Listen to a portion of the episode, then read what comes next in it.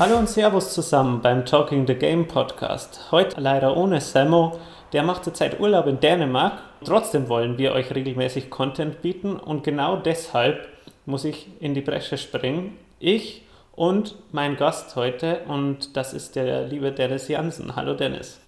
Hi. Wir wollen es uns nicht nehmen lassen, dass wir heute mal die Situation um Jimmy Butler diskutieren und zwar die Situation im Allgemeinen, also nicht nur die Situation um Jimmy Butler, sondern allgemein die Spieler, die heutzutage ja immer wieder sehr wechselwillig sind und bei, nicht bei ihrer Franchise bleiben wollen. Also vielleicht spielt Jimmy Butler, wenn ihr diesen Podcast hört, gar nicht mehr bei den Minnesota Timberwolves, sondern hat schon ein neues Team gefunden. Deswegen halten wir das Ganze auch sehr allgemein. Ähm, ja, Dennis, das führt mich gleich zur ersten Frage. Warum glaubst du, wollen die Spieler heutzutage nicht mehr bei ihrer Franchise bleiben, von der sie gedraftet wurden? Kommt ja immer öfter vor. Ist das so entstanden durch diese Miami Friends damals, die sich zusammengeschlossen haben, um zusammen Titel zu gewinnen? Und vielleicht hört man ja jetzt auch immer wieder von Jimmy Butler, er will mit Kyrie zusammenspielen bei New York und so weiter und so fort. Wollen Sie sich alle zusammenschließen zu einer Freundesgruppe und gemeinsam einen Titel gewinnen? Ist das jetzt so der neue Trend? Was heißt der neue Trend? Ähm, diese, diese, Zusammenschlüsse gab es ja irgendwo schon, schon immer. Mitte der 80er ist ähm, Bill Walton ja auch zu den, zu den Celtics, zu Larry Bird, Robert Parrish und ähm, na, Kevin McHale gegangen. Ähm, unter anderem. Ne? Die hatten schon ein ziemlich gutes Team und dann kam Bill Walton als Sixth Man noch dazu. Äh, das liegt ja ein bisschen in der Natur der, der Free Agency und ähm, ja, allgemein so ein, so ein bisschen Einfluss sollten die Spieler schon haben. Ähm, es liegt ja in der Natur der Draft, dass man äh, irgendwie so ein bisschen in so eine Situation reingebracht wird und nicht, nicht so wirklich die Wahl hat, ob man da nun wirklich äh, sein will oder nicht. Heutzutage fallen solche Dinge schnell mal auf, weil ähm, ja, die Spieler ganz andere Kanäle haben, ne? Durch die sozialen Netze, die ganze Medienlandschaft, die hat sich verändert. Das ist alles viel, viel präsenter und ähm, die Spieler selber haben viel mehr Werkzeuge, ähm, diese Anliegen zu kommunizieren, ähm, ob richtig oder falsch, sage ich mal, ne? Ja, das stimmt.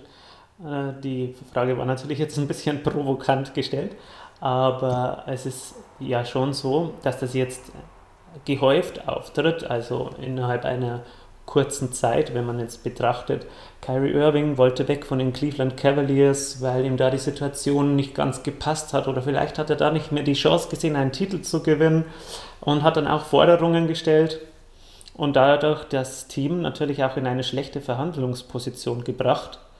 Genauso ist das Ganze oder ähnlich verhält sich das Ganze ja auch bei Kawhi Leonard, vielleicht aus anderen Gründen, warum er weg wollte, aber natürlich bringt er auch sein Team in eine schlechte Verhandlungsposition, weil er einen Trade zu bestimmten Teams fordert und auch sagt, dass er auf jeden Fall nach Ablauf seines Vertrages auf keinen Fall bei dem Team bleibt oder sogar gar nicht mehr spielt für das Team. Und genauso ist es jetzt bei Jimmy Butler und auch Anthony Davis hat sich ja jetzt einen neuen Agenten gesucht Rich Paul. Und ja, jetzt ist es halt so, jetzt befürchtet man wahrscheinlich in New Orleans schon das Gleiche, dass wenn es in New Orleans nicht ganz so rund läuft, dass er vielleicht der Nächste sein könnte. Oder ist das im Bereich des Möglichen, beziehungsweise warum glaubst du, ist das jetzt so häufig?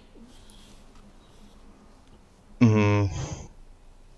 Gut, bei Kawhi kennen wir die Hintergründe nicht so ganz. Ähm, bei Jimmy Butler spricht man ja oftmals davon, dass das Interesse vieler Teams einfach sehr, sehr gering ist, ähm, weil es eben diese ominöse Liste gibt von Teams, bei denen er verlängern würde oder nicht. Ähm, wenn man sich an den Paul George-Fall erinnert, da wurde im, im Zuge des Trades auch ähm, Oklahoma nicht gerade ja, große Chancen eingeräumt, dass er da verlängern würde. Und ähm, ja, siehe da, am ersten Tag der Free Agency unterschreibt er seinen Vertrag da, ohne irgendwie großartig Meetings mit anderen Teams gehabt zu haben. Obwohl er ja schon sicher bei den Lakers war, irgendwo angeblich. Ja, ja, das stimmt. Das zeigt aber auch wieder so ein bisschen, wie, wie ja, fadenscheinig viele von diesen Meldungen sind. Und äh, ja, ich meine, es ist ja auch schwierig, da den Überblick zu behalten, äh, welchem Reporter man noch trauen kann, so richtig. Und es gibt einfach so unfassbar viele ja, Informationen, die natürlich auch nicht unbedingt zwingend alle, alle gleich komplett wahr sind. Ähm, es ist, finde ich, ziemlich, ziemlich schwierig, sich da eine, eine fundierte Meinung zu bilden immer und, und da wirklich viel Wahrheitsgehalt drin zu sehen.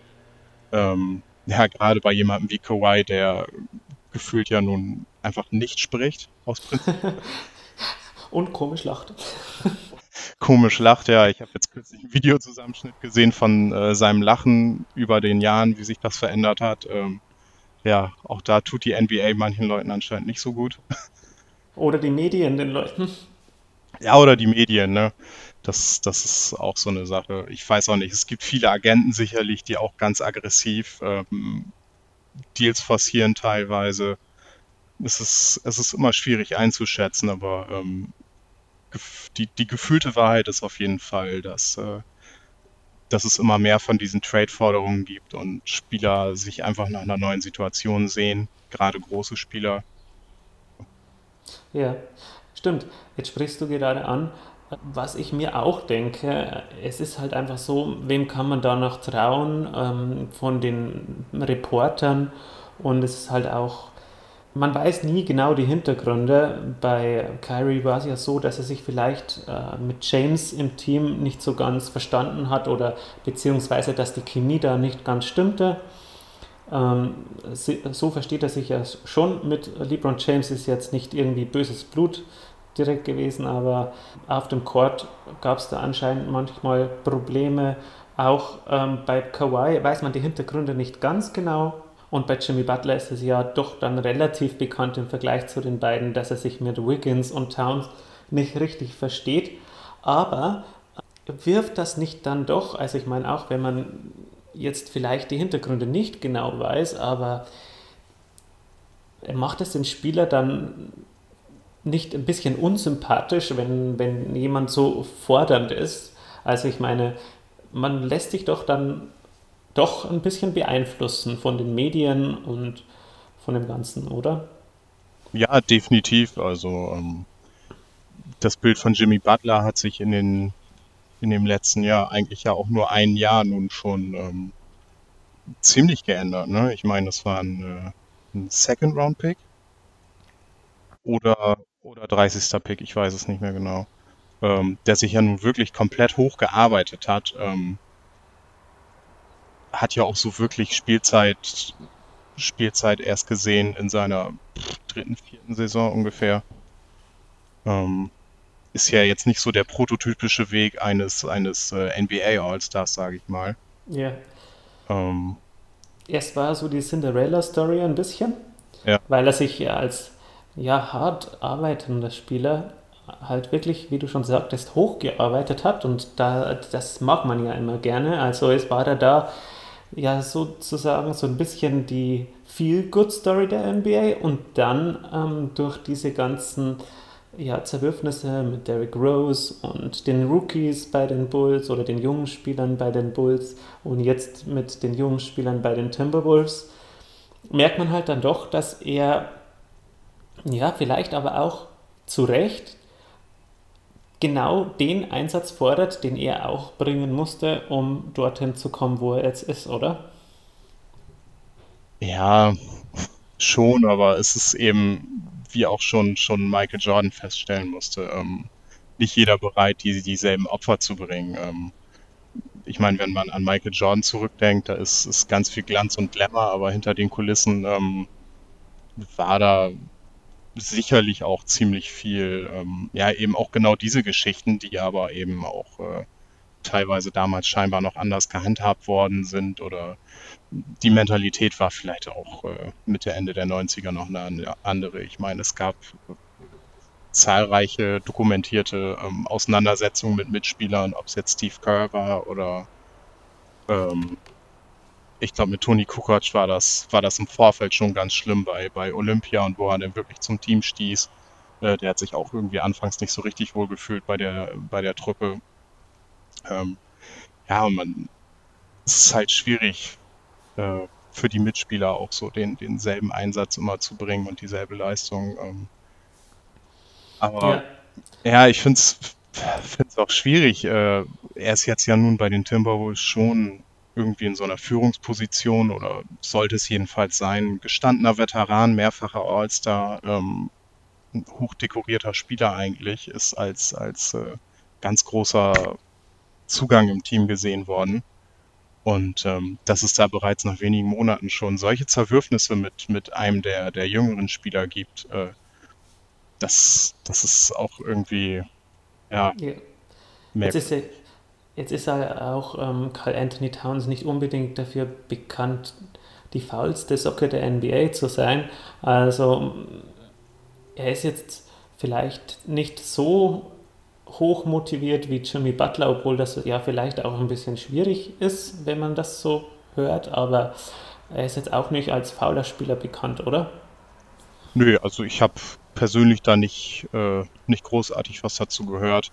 Ähm, wenn man sich jetzt so anguckt, wie Towns NBA-Karriere verlaufen ist, dann muss man schon sagen, dass es da eine positive Entwicklung gab. Ähm, bei Andrew Wiggins, ja gut, der tritt so ein bisschen auf der Stelle, habe ich das Gefühl. Ähm, offensiv wie defensiv. Äh, da ist nicht so der richtig große Sprung zu erkennen. Ob es jetzt in Sachen Playmaking, Defense äh, überhaupt Entscheidung ist. Ähm, ja, ja was, was, bei den Timberwolves ja noch so erschreckend war, dass teilweise Taj Gibson mehr in die Offense eingebunden wurde als äh, Towns. Ich meine, wenn, wenn du den talentiertesten Offensivcenter der Liga in deinem Team hast, dann gibst du ihm verdammt nochmal den Ball. Ja, das stimmt. Das, äh, da gebe ich dir 100% recht, aber das ist ja auch die Schuld des Trainers, also von Tipps. Der hat zu Towns vielleicht auch nicht so die, das ja, gute Verhältnis oder vertraut ihm nicht so ganz. Ja, anders kann ich mir das schon gar nicht mehr vorstellen. Ähm, zu Jimmy Butlers Unzufriedenheit muss man sagen, gut, er kennt nun, sagen wir mal, eine gute Hälfte vom Team, weil das alles eben. ja, das stimmt. Und ohne jetzt dumme Scherze zu machen, das ist ja nun wirklich so. Ja. ja er kennt einen großen Teil vom Coaching-Staff, denke ich mal, äh, angefangen beim Head Coach und GM. Ähm, also da sollte es nicht so das ganz große Problem geben. Ich meine, da weiß er nun mal, was er bekommt und ähm, das war zu Chi Chicagoer Zeiten ja nun mal ähm, derselbe Kern, sage ich mal. Äh, ja, und die anderen etablierteren Spieler, das sind dann nun mal ähm, Jeff Teague, wo es nun nicht so die ganz großen Probleme zu geben scheint, aber halt Andrew Wiggins und äh, Anthony Towns, ähm, wo man vorher so, so habe ich, ich es jedenfalls vernommen, nicht so die äh, Probleme intern äh, hatte im Team. Ja, vielleicht tut es dem Team auch ganz gut, wenn er dann weg ist. Also es ist halt immer, auch die Teamchemie spielt wahrscheinlich eine große Rolle. Jetzt ähm, kommen wir dann auch gleich zum nächsten Spieler äh, mit Kawhi Leonard, bei dem es ja ähnlich war. Also der war ja auch so eine Feel-Good-Story, immer ein Typ, der eigentlich null Star-Allüren hatte. Ja, und ein Spieler einfach den sich jeder Coach wünscht. Einfach jeder, der immer 100, mehr als 100 Prozent gibt auf dem Feld, offensiv wie defensiv, Defensive Player of the Year, bester Forward-Verteidiger, hat äh, LeBron James in den Finals wirklich, wirklich überragend verteidigt und dann und hat auch einen Titel gewonnen mit San Antonio, muss man auch mal sagen, das vergisst man oft so. Ähm, MVP. Ja, und war Finals MVP, das auch, ja. Das, ist, das fällt alles viel zu sehr unter den Tisch, wenn man bedenkt, er hatte ja auch schon Erfolge mit San Antonio. Und dann kommt völlig überraschend das Zerwürfnis mit der ganzen Franchise. Und das ähm, hat ihn natürlich auch total Sympathien gekostet in der NBA. Und ich muss sagen, ich war auch jemand, der ein Riesenfan war von Kawhi Leonard und seine Einstellung und allem habe mich da auch mitreißen lassen und habe mich aber auch dann mitreißen lassen in dem Sog der ja, Medien und der Berichterstattung, muss ich ganz ehrlich sagen. Ich bin kein so großer Kawhi Leonard-Fan mehr. Ich hat einen bitteren Beigeschmack. Für dich auch? Ja, definitiv. Ähm, ich, bis der Trade wirklich durchgegangen ist, habe ich wirklich sehr, sehr wenig geglaubt, was da geschrieben wurde, weil ähm, das, das ist ja nun mal was, was man von den Spurs tatsächlich nicht so kennt. Diese offenen Trade-Forderungen oder allgemein ähm, die, diese ganzen Meldungen intern, dass da irgendwelche Dinge nicht richtig laufen, dass ein Spieler mit dem Medical Staff unzufrieden ist und, und, und. Das ähm, habe ich seitdem ich die NBA verfolge nie so vernommen, dass da vor allem nicht in dem Ausmaß so viel nach außen gedrungen ist. Und ähm, ja, da war nun mal schon mal so viel Rauch, dass es nun augenscheinlich richtig deftig gebrennt hat, äh, gebrennt, gebrannt hat.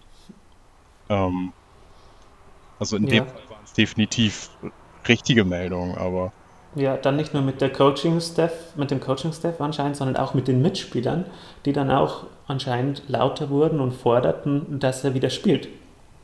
ja, irgendwie zu Recht. Ich meine, wenn du, wenn du wirklich weißt, dass der Typ fit ist eigentlich und, und fit äh, gesprochen wurde vom, vom Medical Staff, aber einfach nicht zurück auf, aufs Feld kommt und alle reißen sich den Arsch auf und versuchen noch irgendwie eine gute Platzierung daraus zu spielen. Und dein, dein, der beste Spieler deines Teams ist einfach nicht dabei. Aus Gründen, ja, weil, weil er sich nicht bereit fühlt.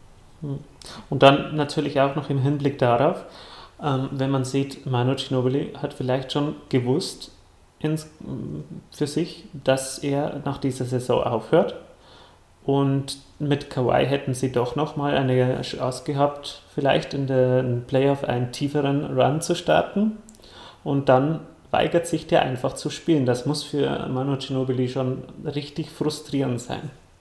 Ja, nicht, nicht nur für Manu, für, für, für das ganze Team, auch für den zukünftigen Kern. Wäre Kawhi jetzt nicht getradet worden und äh, das hätte sich irgendwie noch so wieder zu, zusammengerauft.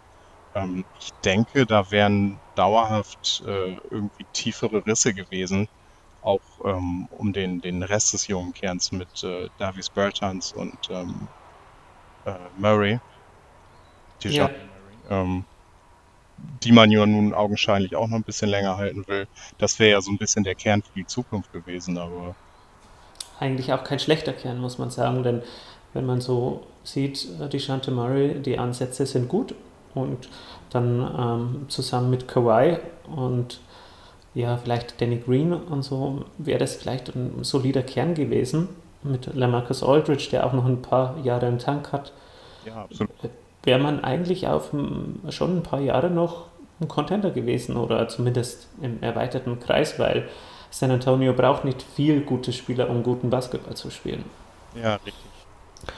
Ja, und dann gibt es da auch das genaue Gegenteil. Ich meine, vielleicht äh, strafen sie mich jetzt auch Lügen äh, in näherer Zukunft, weil sie dann auch einen Trade fordern, aber ähm, soweit man den Berichten glauben darf und wie wir schon besprochen haben, gibt es auch Spieler, die zu ihrem Team stehen. Also ich meine, genau das Gegenteil, wie zum Beispiel Kemba Walker, der letztes Jahr eigentlich auch ein heißer Trade-Kandidat war bei den Charlotte Hornets, aber sich dann also vor die Kamera gestellt hat und deutlich gesagt hat, eigentlich will ich hier in Charlotte spielen. Ich will hier eigentlich überhaupt nicht weg. Ähm, er versteht es überhaupt nicht, warum er da jetzt in Trade Talks ist, weil er hier einfach nicht weg will.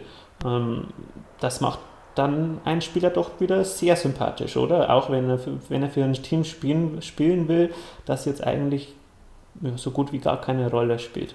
Ja, absolut. Absolut. Ähm, ja, das Traurige ist, das hat er nur leider nicht so richtig selber in der Hand, ne? Ja, Und das ist nun mal eben die, die Kehrseite der Medaille. Ähm, ich kann irgendwie den Unmut der Fans äh, nachvollziehen, wenn, wenn die ganzen Spieler wechseln wollen. Die andere Seite ist aber auch äh, so ein Typ wie Luke, Luke Rittenauer. Ich weiß nicht, ob du dich an die Story erinnerst. Ja, jetzt innerhalb einer Woche fünf, ach nicht fünfmal, viermal. Viermal ist auch schlimm genug. Viermal getradet worden. das Ich meine, äh, du aus dem Teamflieger, kriegst du auf einmal eine Nachricht von deinem Agenten und er sagt ja, hier komm, wir müssen um. wieder getradet. Also, Das ist, das ist auch hart, ja. Das ist halt das Geschäft der NBA. Genauso ist es ja, ähm, da bin ich heute noch, wie wir uns schon im Vorgespräch ein bisschen unterhalten haben, noch drauf gekommen. Der Leidtragende der ganzen Kawhi Leonard Story, ja, der Marty Rosen. Denn der wollte ja auch nicht weg. Da ja, ist es ja genau das Gegenteil. ja, das, äh, ja, das wäre auch so eine Kemba Walker Story gewesen. Ja, Rosen war ja nun mal wirklich ganz, ganz tief und fest verwurzelt mit der Franchise. Äh, der letzte übergebliebene Spieler aus der Ära von vor Dwayne Casey. Gut, jetzt kommt die Ära nach Dwayne Casey. Das ist immer, immer traurig. Also da sitzt man echt mit einem, einem weinenden Auge, wenn man sowas liest. Wie, wie kalt das teilweise alles, äh, wie, wie abgefuckt das eigentlich vor sich geht zwischendurch. Ähm, da kann man denn die Spieler tatsächlich auch mal wirklich, wirklich gut verstehen, wenn, ähm, wenn da öffentlich Forderungen gestellt werden und wenn die wirklich nur absolut im Eigeninteresse handeln, ob, obwohl die vorher gut bezahlt worden sind von den Teams oder weiß der Geier was. Mhm. Ähm, letztendlich ist es wirklich ein Geschäft, das müssen die Teams wissen, das müssen die Spieler wissen. Und die Fans müssen das auch wissen. Jetzt ist es natürlich auch aber so, ich bin ja ähm, ja, gut über 30. Da habe ich jetzt die NBA in den, 90er, in den 90ern schon aktiv verfolgt und da kam es mir so vor, ich weiß nicht, ob es mir nur so vorkommt, ob das vielleicht ein Trugschluss ist, aber in den 90ern war das irgendwie noch nicht so. Da war es eigentlich schon ein bisschen ja, gängiger, dass Spieler länger bei ihrem Team, also vor allem die Stars, länger bei ihren Teams bleiben, wie zum Beispiel Patrick Ewing oder Gary Payton, John Stockton, Carl Malone, Michael Jordan, Reggie Miller. Das waren doch Spieler, die waren jahrelang bei ihren Teams und haben auch die Teams erst richtig groß gemacht und hatten vielleicht auch das Ziel, ihre Franchise zum Erfolg zu führen. Mm, ja, gut. Äh, bei deinen genannten Spielern sind aber nun mal auch zwei oder drei dabei, die dann tatsächlich nochmal das Team gewechselt haben, um einen Ring zu holen. Karl Malone hat es versucht, Gary Payton hat es versucht. Äh, ziemlich, ziemlich kläglich bei den Lakers 2004. Ähm, du hattest in den 90ern aber ja auch noch jemanden wie äh, Charles Barkley, der definitiv offen damit kokettiert hat, das Team zu verlassen, ähm, aus Erfolgsgründen. Mhm. Ähm, ja. Gab definitiv Beispiele. Ich habe hab nun leider Gottes erst Anfang der 2000er äh, in die NBA gefunden und habe es nicht, nicht so miterlebt. Ähm, es ist eben, eben diese gefühlte Wahrheit. Jetzt wird es dir ja von allen Seiten auch so reingedrückt äh, auf den sozialen Kanälen. Wenn solche Dinge passieren, dann wird es ja wirklich von jeder Seite tagelang präsentiert ich weiß nicht, vielleicht ist es jetzt einfach nur präsenter irgendwie. Ähm, mhm. Dass man vorher eine Pressemeldung hatte oder, oder was weiß ich, äh, dass du es jetzt einfach ständig auf deinem Handy liest und ständig darüber diskutiert wird. Du hörst es im Podcast. Twitter. Und, Twitter, ja. Twitter ist wahrscheinlich die, das schnellste Medium, was das angeht. Ähm, ja, und ich, das erste Mal, dass ich das so aktiv mitbekommen habe, dass ein Spieler anderen dazu rät, nicht zu lange zu warten, war für mich bei Kevin Garnett, der ja da aktiv gesagt hat, er bereut es eigentlich, dass er zu lange bei den Timberwolves geblieben ist, denn sonst hätte er noch mehr Titel holen können, so in der Richtung kam ja mal eine Äußerung von ihm. Ich weiß jetzt den genauen Wortlaut nicht, aber er hat auf jeden Fall ganz offen gesagt, dass es seine beste Entscheidung war, zu den Celtics zu wechseln und der, ja, des Erfolges wegen. Ja, das, das kann ich mir gut vorstellen. Ähm, das ist ja auch witzigerweise sehr, sehr tief verwurzelt in der, ähm, ja, in der Gesellschaft allgemein in den USA, dass du als äh, Sportler, wenn du keine Titel gewonnen hast, irgendwie nicht so, deine Karriere irgendwie nicht so, nicht so richtig viel wert war. Was eigentlich schade ist, so jemand wie Karl Malone, also den, den wird ja wohl keiner schlecht reden wollen. Äh, wenn heute ein Spieler in die, in, in die NBA kommt und du erzählst ihm hier, du wirst dieselbe Karriere haben wie Karl Malone, das würden 10 von 10 Jungs nehmen. 20 ja. Jahre aktiv spielen, ähm, unter den besten Scorern aller Zeiten sein, einfach nie verletzt sein. ja, stimmt. Ich glaube, das würde jeder annehmen. Absolut. Also man kann auch ohne Titel einer der größten sein. Und zum Beispiel Allen Iverson äh, muss man da immer wieder auch hervorheben. Hatte hier zwar eine Finals-Teilnahme und hat in einem Spiel geglänzt, also so richtig mit dem Step-Over und allem, aber einen Titel hat er ja auch nicht. Ja, richtig. Äh, nicht, dass er das nicht versucht hätte nochmal äh, nach Philadelphia. Da gab es ja einige Anläufe. Ja, aber äh, das war dann alles, äh, da ging es dann steil bergab nach Philadelphia. Wobei das Projekt mit Carmelo Anthony ja auch ganz interessant war. Das war noch interessant, ja. Aber Detroit, Memphis, das war dann alles nicht mehr gut. Ja, Carmelo ist ja das, das Paradebeispiel dafür, wie so ein ähm, Geschachere um ein Trade äh, absolut nach hinten gehen kann. Während der, nennen wir es mal Pre-Agency, weil das so ein tolles Wort ist, was jetzt irgendwie äh, die letzten Jahre aufgekommen ist. Also quasi das letzte Vertragsjahr vor deiner Free Agency. Nee, Ja, nee doch, war richtig. Ähm, dass Spieler dann oftmals schon sagen, ja, komm, ich habe eh keinen Bock zu verlängern, tradet mich, macht irgendwas mit mir, ich verlängere eh nicht bei euch. und ich würde gern zu den Lakers. Zu den Knicks oder, oder die Clippers sind ja auch ständig irgendwie im Top im Moment, was, ja, Ja, gut. Ich weiß nicht. das sind die Spieler, die nicht mit LeBron spielen wollen, die wollen dann zu den Clippers, weil das ist auch in LA. Ja, irgendwie so. Ähm, ja, und der gute Carmelo hat sich damals dann ja sein zukünftiges Team so ein bisschen äh, auseinandergerissen. New York hätte den Cap Space gehabt, ihn zu signen im Sommer, hat aber im Vorfeld äh, einen ganz, ganzen, ganzen Batzen Spieler abgegeben und äh, ja, hat es auf Jahre nicht hinbekommen, den, den Kader vernünftig zu füllen. Also da hat man zeitweise mit, mit einem alten Mike Bibby und, und Baron Davis kurz vor Rente noch auf Point Guard gespielt. Das war ganz, ganz schwierig zeitweise für, für die Knicks da den Kader voll zu kriegen. Einfach weil man, weil man wirklich hoffnungsvolle, gute, junge Spieler abgegeben hat. Das, ja, da haben die Franchises aber scheinbar daraus gelernt habe ich so ein bisschen den Eindruck, weil äh, wenn ein Star im, im Vorfeld seiner Free Agency wechselt, ist die letzten Jahre jedenfalls ähm, nie so richtig viel Gegenwert dafür ähm, rumgekommen. Natürlich ein gewisser Gegenwert war da, ähm, aber eben nicht mehr auf, in, in diesen Dimensionen ähm, wie bei Carmelo Anthony zum Beispiel, äh, dass sich das aufnehmende Team wirklich das ganze Roster zerschießt, weil man einfach überhaupt keine Bausteine mehr hat. Erstens das und der, das Team, das den Star abgeben muss, hat auch gelernt, ähm, dass man sich dann nicht 100% nach den Wünschen richtet. Denn da wird auch, ähm, eigentlich kommt fast keiner der Spieler zu einem seiner Wunschteams und dann komm, kommt dann doch immer so ein Gegenwert, von dem man auch doch noch ein bisschen was hat.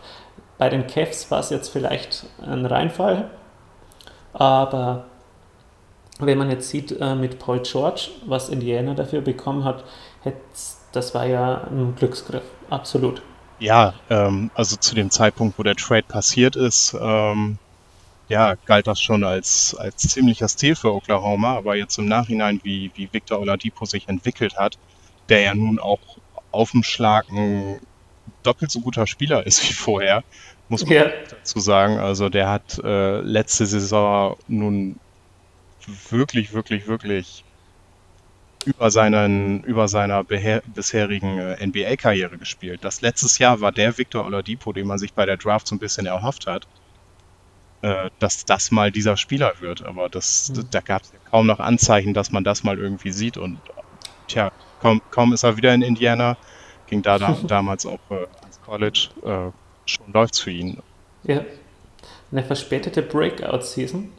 Ja, Und, äh, aber er hat ja auch gesagt, dass ihn das Jahr in, in Oklahoma sehr geprägt hat und weil er sich bei Westbrook und seiner Arbeitsmoral doch ziemlich viel abschauen konnte. Und auch Sabonis ähm, war ja auch wirklich, sage ich mal, ein Glücksgriff. Hat ja auch in Indiana wirklich gezeigt, dass er was drauf hat, sage ich mal so. Und war sicher kein schlechter Deal. Und lustigerweise muss man auch mal sehen, der, der Deal, der damals zeitgleich äh, fast gemacht wurde, die Bulls haben sich äh, Zach Lavin und Lauri Markkanen von äh, Minnesota äh, geschnappt äh, für Jimmy Butler. Und da wurde ja auch gesagt, die Bulls haben den Deal absolut verloren. Jetzt werden sie sich ein bisschen ins Fäustchen lachen. Denn wenn man das jetzt sieht, die haben eigentlich, ja gut, äh, Seklavin ist jetzt nicht der Burner und auch ein bisschen teuer, aber er ist noch da und Lauri Markkanen ist ja, der hat ja jede Menge Potenzial. Ja, ist ein ganz, ganz interessanter junger Spieler. Zach Levine ähm, kommt mir manchmal ein bisschen zu schlecht weg. Also natürlich ist das äh, auf vielen Ebenen absolut grenzwertig und ähm, ich will auch wirklich nicht sagen, dass er, ähm, sagen wir mal so, ähm, hätte, hätten die Bulls nicht mit den Kings gematcht, das, das wäre sicherlich eine sehr, sehr gute Idee gewesen und hätte mal wieder aufgeführt, äh, warum die Kings seit, seit Jahren wirklich da in der Bedeutung, Bedeutungslosigkeit irgendwie führen. Aber für Franchise in der Situation von den Bulls ähm, ist es nicht der ganz große Beinbruch, wenn du einen, einen jungen, spektakulären Spieler, der sich sicherlich noch entwickeln kann, ist, ist ziemlich wahrscheinlich, dass er sich nicht mehr groß entwickeln wird. Das äh, sei auch noch dazu gesagt. Ähm, der ja aber auch unter anderem die Halle voll macht. Ich meine, spektakulär ist er auf jeden Fall. Ja, und der Junge kann scoren. Und kann scoren wie ein Begaster, aber ja, nicht, nicht zwingend super effektiv und, und alles. Äh ich gebe dir da auch recht. Also ich bin auch der Meinung, er kommt zu schlecht weg, weil man jetzt auch ein bisschen immer so die letzte Saison äh, im Gedächtnis hat und man bleibt, äh, es bleibt einem immer ein, das im Gedächtnis, was man als letztes gesehen hat. Jetzt war er in Minnesota ja auch, sage ich mal, nicht unbedingt der effektivste Spieler, aber zumindest hat man da eben nicht das komplette Talent abgesprochen, was ja jetzt teilweise schon betrieben wird. Es ist aber so, dass Zach Lavin natürlich auch von einer schweren Verletzung kam letzte Saison und erstmal wieder reinkommen musste. Da ist normalerweise heißt es man braucht mindestens so lange, wie die Verletzung gedauert hat, bis man wieder äh, bei 100 Prozent ist, wirklich. Ja. Und naja, da hat er jetzt nicht unbedingt eine, eine faire Chance bekommen. nee. Ähm, aber gut, wo, wo, gehen die Bulls die nächsten zwei, drei, vier Jahre hin? Ähm, so richtig viel, also die Basis, die entsteht jetzt gerade so langsam dass man sich eventuell um Chris Dunn, um Markan irgendwie langfristig was äh, aufbauen kann. Aber es ist jetzt ja nicht so, dass das ein Team ist, was irgendwie ein, Fringe-Contender wäre oder so, der sich jetzt äh, sein, sein Cap mit so einem Deal zerschießt. Das ist ja nun beileibe wirklich nicht so. Und äh, der Jabari Parker-Deal über zwei Jahre ähm, ist to total solide, ist absolut okay. Ähm, ist auch kein sonderlich effektiver Spieler, auch ein junger Spieler, der irgendwie so ein bisschen hinter den Erwartungen zurückbleibt, aber gut. Klar, die Bulls wollten einen soften Rebuild sozusagen und ähm, wollten, dass die Leute trotzdem in der Halle was geboten bekommen. Das ist meiner Meinung nach ja auch ein legitimer Weg. Äh, man, man kommt in die Halle, man kriegt einen spektakulären Danker, ähm, man Talente zu sehen wie Dunn und, und Markkanen und Wendell Carter Jr. Und ja, und man sieht ja, man hat ja den, im Nachhinein muss man ja sagen, hat man den Deal jetzt doch ziemlich klar gewonnen, da die, die Wolves jetzt Jimmy Butler wieder loswerden müssen. Ja. Und ja, sind die Bulls ja jetzt nicht schlecht weggekommen und die nächsten vier Jahre, wenn man sich da was aufbaut, hat man zumindest was, warum man in die Halle gehen kann. Also man hat jetzt keine Eile, finde auch den Weg der Netz da nicht schlecht.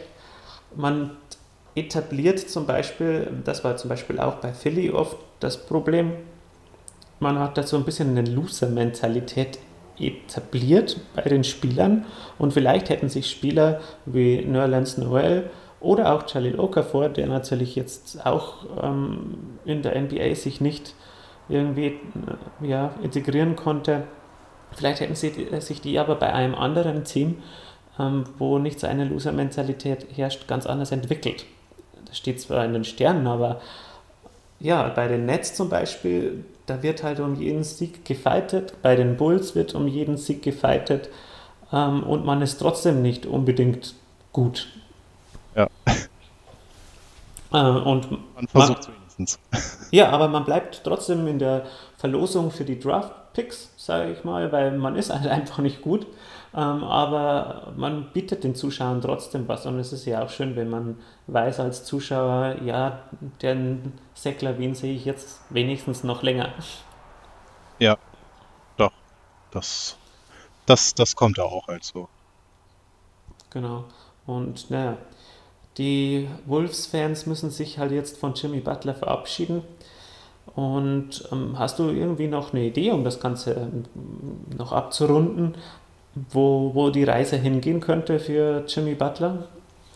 Ja, also ähm, heute sind äh, die Rufe von Woj ein bisschen lauter geworden, dass es wohl Richtung äh, Miami gehen könnte. Und da haben wir einen ganz interessanten ähm, Trade-Vorschlag gelesen von äh, einem, einem User, von dem Fabian. Möchte ich auch nochmal erwähnen. Ja, in der Gruppe ins Gesicht von Staudemeyer Talk. Ähm, da müssen wir gleich noch ein Shoutout loswerden an den ins Gesicht von Staudemeyer Podcast. Ja, absolut. Ganz stabile Jungs. Ähm, ja, das würde beinhalten, dass äh, Jimmy Butler zusammen mit Gorgie Dieng und einem äh, Second Rounder äh, Richtung Miami geht.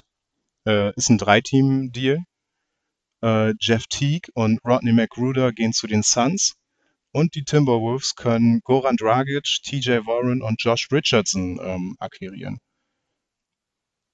Das wäre eigentlich für alle Beteiligten eine, eine ganz nette Lösung. Die Suns hätten einen vernünftigen Point Guard, auch jetzt gerade zum ähm, Start von den Vorbereitungsspielen und äh, dass man da nun, ja, ich meine, wenn, wenn jemand zum Saisonbeginn schon da sein sollte, dann ist das eigentlich so der Starting Point Guard. Das wäre eigentlich schon ganz nett, denke ich mal. Gerade bei einem jungen Team, was äh, laut Igor Kokoskov äh, auch äh, kompetitiv sein will auf irgendeine Art und Weise. Die Suns gehören aber auch sicherlich nächstes Jahr zu den Teams, die automatisch einfach genug Spiele verlieren, um ihren hohen Draft-Pick zu behalten.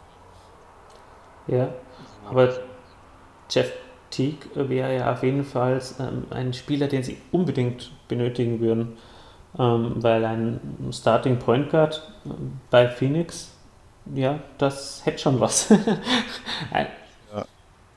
Genau. Und Rodney McGruder äh, auch ein super Spieler, finde ich. Also der gefällt mir auch äh, relativ gut und bei Phoenix kann, kann er auch ja, eine gute Rolle spielen. Ja, ist auch ein expiring Deal.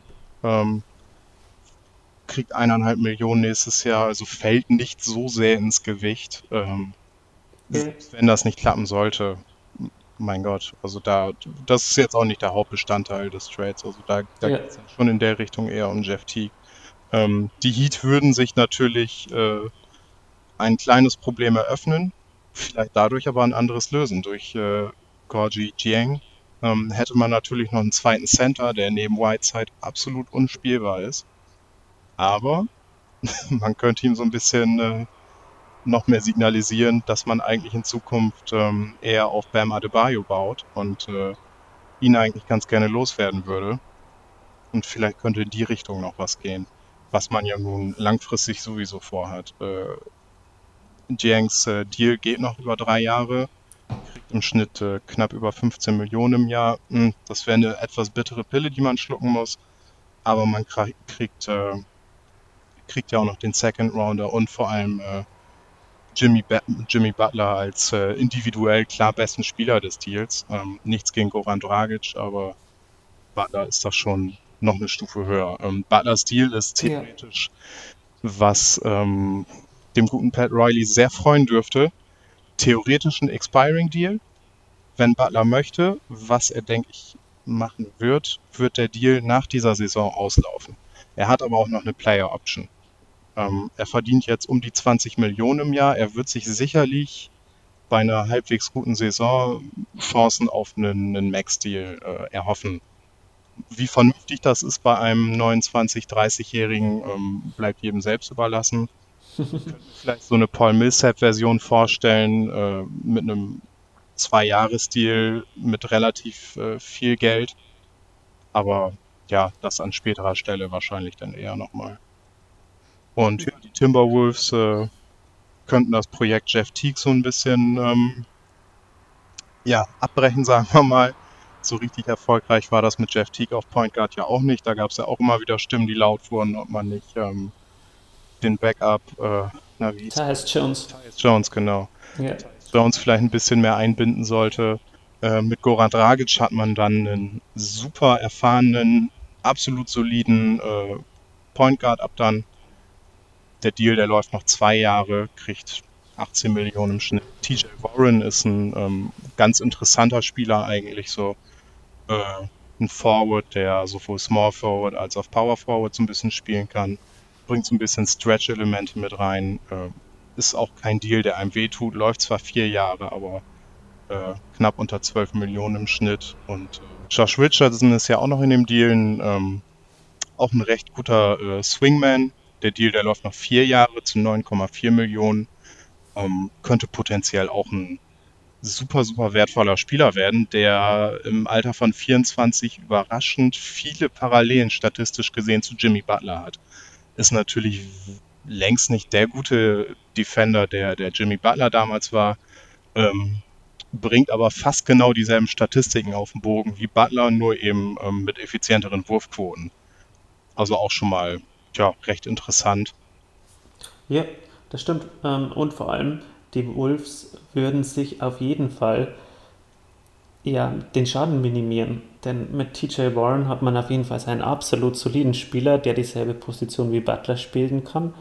Und auch mit äh, Richardson hat man einen Spieler, der auch dieselbe Position spielen kann und vielleicht noch ein bisschen mehr Shooting bringt. Und deshalb deckt man das sehr gut ab oder könnte, würde man das sehr gut abdecken und mit Gor, äh, Goran Dragic ja, bekommt man für Jeff Teague ähm, sogar noch ein Upgrade. Also absolute Schadensminimierung äh, durch den Abgang des ja, vielleicht besten Spielers. Da kann man sich ja streiten, ob Towns vielleicht noch besser ist oder Butler. Aber ähm, einer der besten Spieler geht auf jeden Fall weg und ähm, man bekommt halt dafür drei äh, gute Spieler. Hat ja, ja doch. bei Indiana dann auch so funktioniert.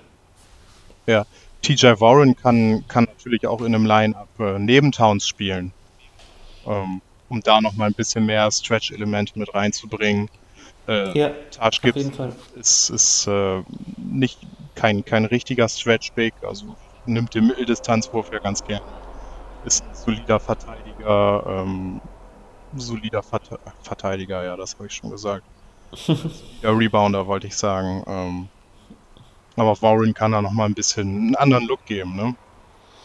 Ist auch, auch ganz interessant eigentlich, auch mittelfristig und man kann halt äh, klar etablieren, dass äh, Carl Anthony Towns der Franchise-Player ist. Man kann weiter sehen, wie man mit Andrew, Andrew Wiggins verfährt. Vielleicht gibt es da ja auch nochmal äh, einen Deal, vielleicht nächstes Jahr, vielleicht diesen Sommer noch, vielleicht zur Trading Deadline. Ich, ich weiß es nicht. Äh, so ganz zufrieden ist man mit der Entwicklung bei ihm ja auch nicht.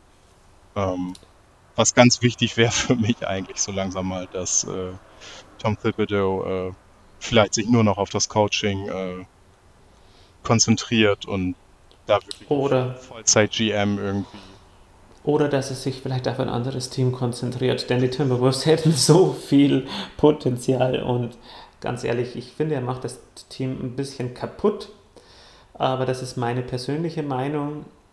Ähm, ich bin kein Fan von Tipps, ganz ehrlich. Aber was nochmal zu Warren, ähm, ein Stretch-Spieler würde ich ihn jetzt nicht sehen. Ich glaube, er hat nicht sonderlich viel Dreier genommen. Ach Gott, ja, dann hatte ich das komplett falsch im Kopf. Also äh, bei mir steht da 3 Points Attempted 0,3. Oh. Ähm, aber zumindest ist er ein brutal guter Offensivspieler und holt dir auch ein paar Rebounds. Und er ist auf jeden Fall ein absolut unterschätzter Spieler. Einer der unterschätztesten Spieler auf seiner Position, finde ich. Und Richardson bringt ja auf jeden Fall das Spacing. Und bei Butler ist er jetzt auch kein, kein nicht als Dreierschütze bekannt. Also nee. zu, zusammen ähm, können Warren und, und Richardson vielleicht den Butler schon sehr gut ersetzen, glaube ich. Ja, doch schon. Gut, muss ich jetzt sagen, ich habe wahrscheinlich nicht so richtig viele Suns-Spiele in den letzten zwei gesehen. Ähm, sei mir verziehen. Ich, ich weiß nicht, wie ich da drauf kam, aber. Also TJ Warren wäre auf jeden Fall absolut äh, eine Bereicherung für die Timberwolves. Also es ist wirklich ein Spieler, den ich wirklich sehr gerne mag. Und das steht auf jeden Fall fest, dass man da den Schaden minimiert.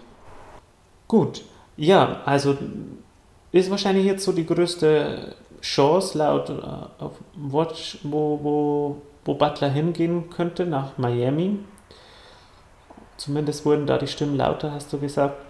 Ähm, sonst noch irgendein Team, was, äh, was du glaubst, wo er, wo, wo er landen könnte? Die Clippers vielleicht oder sind die schon aus dem Rennen?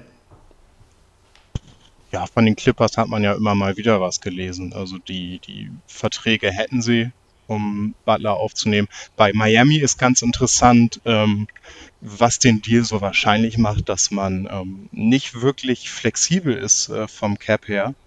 Äh, durch diesen Trade könnte man aber eben jemanden wie Butler wirklich ins Team holen. Und äh, das ist auch so ein Team, was so ein bisschen im, im Niemandsland gefangen ist durch die eigenen Restricted Free Agents, die man einfach ja. nicht verlieren wollte. Jemanden wie äh, Richardson, wie Tyler Johnson, ähm, denen mhm. man halt recht gute Verträge gegeben hat, damit man die beiden halten kann. Jetzt, und nicht ins Bodenlose fällt. Ja, genau. Jetzt, jetzt, jetzt steckt man aber eben in dieser Mittelmäßigkeit fest, hat keinen Cap Space mehr und aber auch irgendwie keinen richtigen Franchise-Player. Ja, der vermeintliche Franchise-Player mit, mit Hassan Whiteside ist keiner. Das ist jemand, den man irgendwie loswerden will und das auch ziemlich öffentlich macht. Auch mal von der, von der Teamseite aus. ähm, und ja, Goran Dra Dragic ist auch vieles, aber einfach kein, kein, kein Franchise-Player. Winslow entwickelt sich jetzt auch nicht gerade ähm, in die Richtung. Ähm, könnte mit ganz viel Fantasie irgendwann mal ein ganz interessanter 3D-Player werden, aber ja, dafür fehlt halt noch der, der Wurf so wirklich verlässlich. Mhm. Ja, das stimmt allerdings. Ja, bei Miami hat sich halt vieles nicht so entwickelt, wie man gehofft hatte. Man hatte wahrscheinlich gehofft, dass sich das Dragic in Miami absolut aufblüht dass ähm, Whiteside zu einem echten Star wird und vielleicht Winslow, wie du sagtest, zu einem elitären 3D-Spieler, aber nicht jeder Spieler ist ein Kawhi Leonard, der einen Wurf bekommt. Und äh, bloß weil er ein guter Verteidiger ist, heißt das nicht, dass er sich den Wurf noch schnell antrainieren kann. Sowas lernt man halt auch nicht auf die Schnelle. Ja, richtig.